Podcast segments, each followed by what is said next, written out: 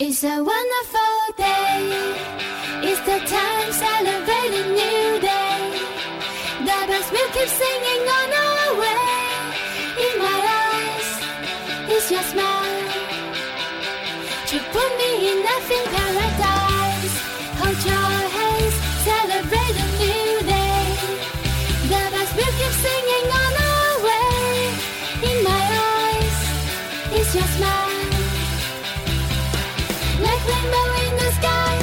亲爱的老师、同学们，大家好！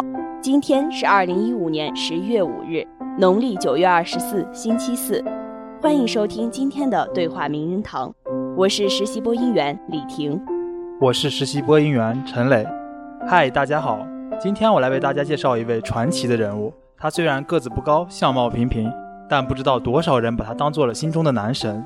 他还酷爱武侠小说呢，给自己的别名叫做风清扬。更有意思的是，他还把自己的办公室叫做桃花岛，会议室叫光明顶，洗手间叫听雨轩等，是不是很有趣呢？机智的你有没有猜到他是谁呢？当然，他就是马云了。这位风清扬大侠于一九六四年十月十五日生于浙江省杭州市，他可是阿里巴巴集团的主要创始人，现担任阿里巴巴集团董事局主席、日本银软董事、TNC 中国理事会主席兼全球董事会成员、华谊兄弟董事、生命科学突破奖基金会董事。如此多的董事职衔，是不是被吓到了呢？我们的马大侠，自从大学毕业后，便如同脱缰的野马，纵情奔腾。在一九八八年毕业于杭州师范学院外语系，同年便担任杭州电子工学院英文及国际贸易教师。不甘寂寞的马云，更是在一九九五年创办了中国第一家互联网商业信息发布网站——中国黄页。一九九八年出任中国国际电子商务中心国富通信息技术发展有限公司总经理。一九九九年创办阿里巴巴，并担任阿里集团 CEO、董事局主席。二零一三年五月十日辞任阿里巴巴集团 CEO，继续担任阿里集团董事局主席。二零一五年六月三十日，马云当选全国互联网治理联盟理事会联合主席，是不是特别牛掰呢？成功的道路看似辉煌，却充满了不为人知的荆棘与辛酸。小时候的马云并不是天赋异禀、机智过人的小天才。马云的爷爷抗战时做过保长，解放后被划为黑五类，取名马云，就是希望马云以后乖巧懂事，少惹是非。十二岁时，马云买了台袖珍收音机，从此每天听英文广播，对英语开始感兴趣。结果十三岁起，马云因为打架记过太多，曾被迫转学到杭州八中。看不出来，从小瘦弱的马大侠小时候这么猛呀！之后，马大侠参加中考，考了两年才考上一所极其普通的高中，其中一次数学只得了三十一分。看来不止我一个学渣嘛！一九八二年，有着一颗大侠们的马云第一次参加高考，首次落榜，数学只得了一分。马云充满了挫败感。之后，他跟他的表弟到了一家酒店应聘服务生，结果表弟被录用，自己惨遭拒绝。老板给出的理由是马云又瘦又矮，长相不好。后来，马云做过秘书、搬运工人。马云高考落榜，父亲马来法见他意志消沉，让他蹬三轮车给杂志社送书。一九八三年，马云第二次参加高考，再次落榜，数学提高到了十九分。马云的父母劝他死了上大学的心，好好学门手艺。之后，马云又开始骑着那辆破旧的三轮车，穿梭于杭州的大街小巷。看来，数学是我们马大侠永远的痛啊！很佩服我们马大侠的精神，遭受了这么多的挫折，还依然鼓起勇气继续参加高考。终于，功夫不负有心人。一九八四年，马云不顾家人的极力反对，第三次参加高考。这次数学考了八十九分，但总分离本科线还差五分。但是可能是由于扶老奶奶过马路攒下的人品吧，当时的英语专业招生指标未满，部分英语优异者获得升本机会。马云被杭州师范学院破格升入外语本科专业。进入大学后，马云变成了品学兼优的好学生，凭借出色的英语稳坐外语系前五名。之后，马云当选学生会主席，后来还担任了两届杭州市学联主席，简直是一碗香喷喷的心灵鸡汤，给我们讲述了一个从学渣成功变身学霸的故事。可能你不知道，我们的马大侠开始时可是做过英语教师的，English，你懂吗？还有不错的成就呢，是不是惊呆了？一九八八年，马云从杭州师范学院外国语系英语专业毕业，获得文士学位之后，被分配到杭州电子工业学院，任英文及国际贸易讲师。之后的马云成为了杭州市优秀青年教师，发起了西湖边上第一个英语角。开始在杭州翻译界有名气。一九九二年，由于很多人来请马云做翻译，马云成立海博翻译社，请退休老师做翻译。为生存下去，马云背着大麻袋到义乌、广州去进货。海博翻译社开始卖鲜花、卖礼品，还曾经销售过一年的医药。销售对象上至大医院，下至赤脚医生。一九九四年，海博翻译社营收持平，其中来自西雅图的外教。比尔和马云聊互联网，马云开始寻找机会，决定创业。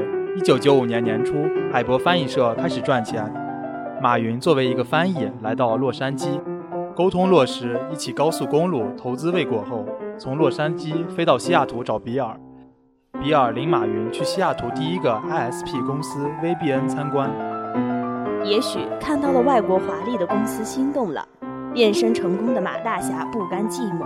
在一九九五年三月，马云从杭州电子工业学院辞职，自己拿出六七千元向妹妹、妹夫借了一万多，凑足了两万元准备创业。一九九五年四月，中国第一家互联网商业公司杭州海博电脑服务有限公司成立，三名员工是马云、马云夫人和何一斌。一九九五年五月，中国黄页正式上线。马云开始从身边的朋友做生意，此时离中国能上因特网的还有三个月。一九九五年七月，中国黄页为浙江省外宣办做了一个网站，在网上宣传浙江的经济文化，名曰“金戈工程”。一九九六年三月，由于杭州电信也做了一个中国黄页，分食市场，马云决定和杭州电信合并。中国黄页作价六十万元，占百分之三十股份；杭州电信投资现金一百四十万人民币，占百分之七十股份。就在事业刚刚有所起步、即将辉煌时，马云却不按套路出牌，惊呆了无数人的眼睛。一九九七年，在得到外经贸部进京成立中国国际商务中心邀请后，马云决定放弃中国黄页。他将自己所持的百分之二十一中国黄页，以每股两三毛价钱贱卖给了公司，拿回了十万多元。之后，马云和他的团队在北京开发了外经贸部官方网站、网上中国商品交易市场、网上中国国际出口交易会、中国招商、网上广交会和中国外经贸等一系列网站。一九九九年三月，马云正式辞去公职。后来被称为“十八罗汉”的马云团队回到杭州，凑够五十万元人民币，开始了新一轮创业，开发阿里巴巴网站。一九九九年四月十五日，阿里巴巴网站正式上线。一九九九年十月和二零零零年一月，阿里巴巴两次共从软银等国际投资机构融资两千五百万美元。二零零零年七月十日，马云成为福布斯杂志封面人物。二零零三年五月十日，马云创立淘宝网，开始抢夺易趣 C 二 C 市场。二零零四年十二月，马云创立第三方网上支付平台支付宝。二零零五年八月十七日，雅虎宣布以十亿美元现金和雅虎中国全部资产为代价，同时获雅虎十亿美元投资。换取马云创办的阿里巴巴百分之四十的股份和百分之三十五的投票权。马云出任中国雅虎董事局主席。二零零七年十一月，马云创立的阿里巴巴网络有限公司在香港联交所主板挂牌上市。我们的马大侠果然武功深厚。不仅如此，在二零零八年十月三十一日，阿里巴巴有限公司和杭州师范大学。合作共建杭州师范大学阿里巴巴商学院，马云出任董事长。二零零九年，马云加入 TNC 中国理事会。二零零九年五月五日，亚太经济合作组织工商咨询委员会任命马云为二零一零年 ABAC 行动计划和 APEC 资源工作委员会主席。二零一零年四月十六日，马云加入大自然保护协会全球董事会。二零一三年五月十日，马云正式卸任阿里巴巴集团 CEO，陆兆禧接替马云出任阿里巴巴集团首席执行官。二零一三年五月十一日，马云出任 TNC 中国理事会主席。二零一三年五月二十八日，阿里巴巴集团联合银泰集团、复星集团、富春集团、顺丰、中通、圆通、申通、韵达等多家民营快递企业联合成立菜鸟网络科技有限公司，并同时启动中国智能骨干网项目建设。马云出任菜鸟网络科技有限公司董事长。二零一三年八月二十二日。在 UC 优势九周年之际，阿里巴巴董事局主席马云和 UC 优势董事长于永福向 UC 全体员工发布邮件宣布，马云将出任 UC 优势董事。马大侠不仅武功深厚，而且还懂得感恩，乐于助人。二零一三年九月二十七日，阿里巴巴集团创始人马云夫妇作为捐助人正式加入生命科学突破奖基金会。两人每年将为生命科学突破奖基金捐献三百万美金。马云将会出任全球生命科学突破奖基金会理事。二零一四年四月，马云向自己的母校杭州师范大学捐赠一亿元人民币，设立杭州师范大学马云教育基金。这笔捐赠将由杭州师范大学教育基金会专项管理。我们的风清扬大侠在商业上取得了巨大的成功。可谓是创造了一个奇迹，给我们讲述了一个屌丝如何化身高富帅，从此走向人生巅峰的故事。在二零一三年十二月，卡梅伦在其为期三天的访华行程中，在上海与马云进行了闭门磋商，双方讨论了如何提升英国品牌在阿里巴巴电商网站上的形象，以及加强双边贸易的战略方案。二零一五年十月十九日。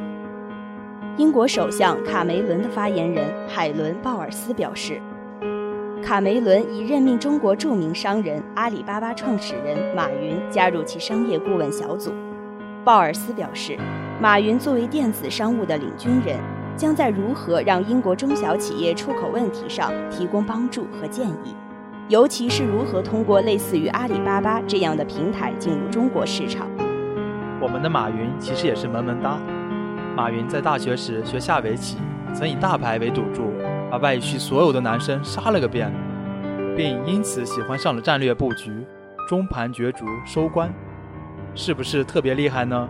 然后自信无比的他在大学毕业那年，被浙江辰州少体校一名五六岁的棋童杀得丢盔弃甲，哈哈，幸福总是来的那么突然，不是吗？你们知道马大侠最爱的功夫是什么吗？那就是太极拳。而且还从太极文化中悟出了许多企业经营思路。马云出席各类重要场合时都很少穿西装，他有不少衣服上都缀着中式传统的盘扣，也不止一次在公开场合表演他的太极功夫。爱好中式生活的马云一向崇尚武侠文化，他的太极情缘由来已久。在大学刚毕业的时候。马云就曾在西湖边上学了很长时间的杨氏太极，先后师从过九位师傅。二零一零年四月，马云远赴太极圣地河南焦作的陈家沟，在陈家沟，马云见到了敬仰已久的王锡安，并且拜其为师，可谓是千里拜师。可见我们的马大侠对于太极的着迷呀！我们对功夫痴迷不忘的武痴，在二零一四年七月三日。更是被网友发布了拜访江西萍乡气功师王林的照片，随即引爆网络。马云发微博称，对未知的探索、欣赏和好奇是他的爱好，即便是魔幻术挑战背后的奥秘，也快乐无穷。他还说，人类很容易以有限的科学知识去自以为是的判断世界，过度的沉溺信仰和迷失信仰都是迷信。深奥的颧骨，扭曲的头发，淘气的露齿而笑。拥有一副五英尺、一百磅的顽童模样。这个长相怪异的人有着拿破仑一样的身材，同时也有着拿破仑一样伟大的志向。这就是福布斯杂志对我们马大侠的评价。我们的温家宝总理更是对他有这样的评价：马云是一个有理想的人，拥有一个不屈的灵魂。一个商人可以做到这样，简直可以被称为一个奇迹了。好了，今天的对话名人堂就到这里结束了。本期节目由石小天、张庆云编辑，刘乔红策划。感谢大家的收听，下周同一时间我们再会。再会。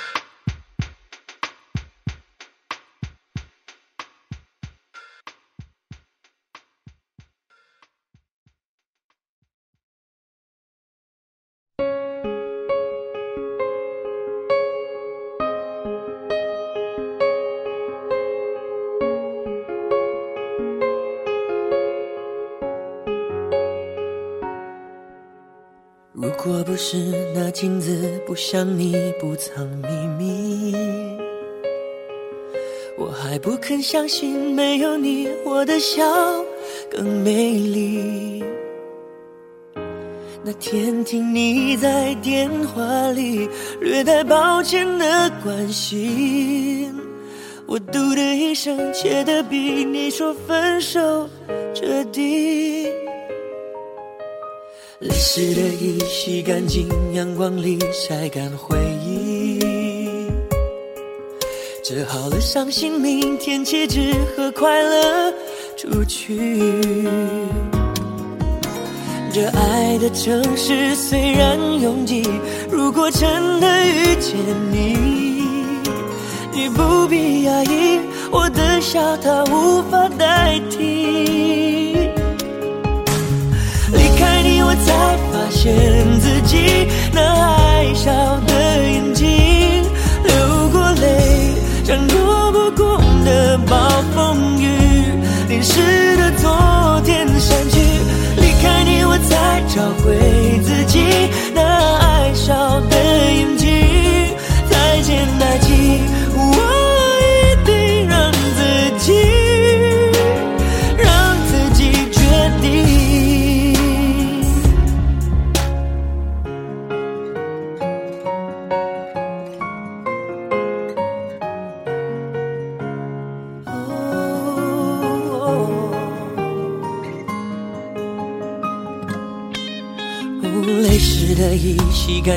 阳光里晒干回忆。折好了伤心，明天起只和快乐出去。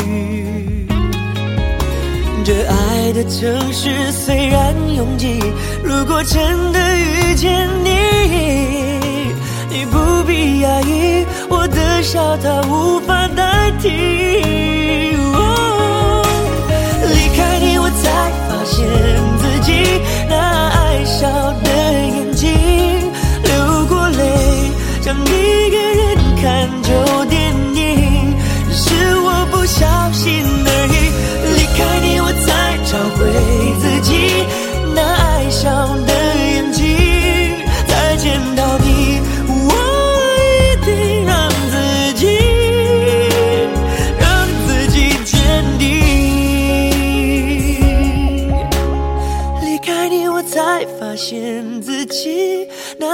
笑的眼睛流过泪，像躲不过的暴风雨，淋湿的昨天忘记。离开你，我才找回自己那爱笑的眼睛。再见，爱情，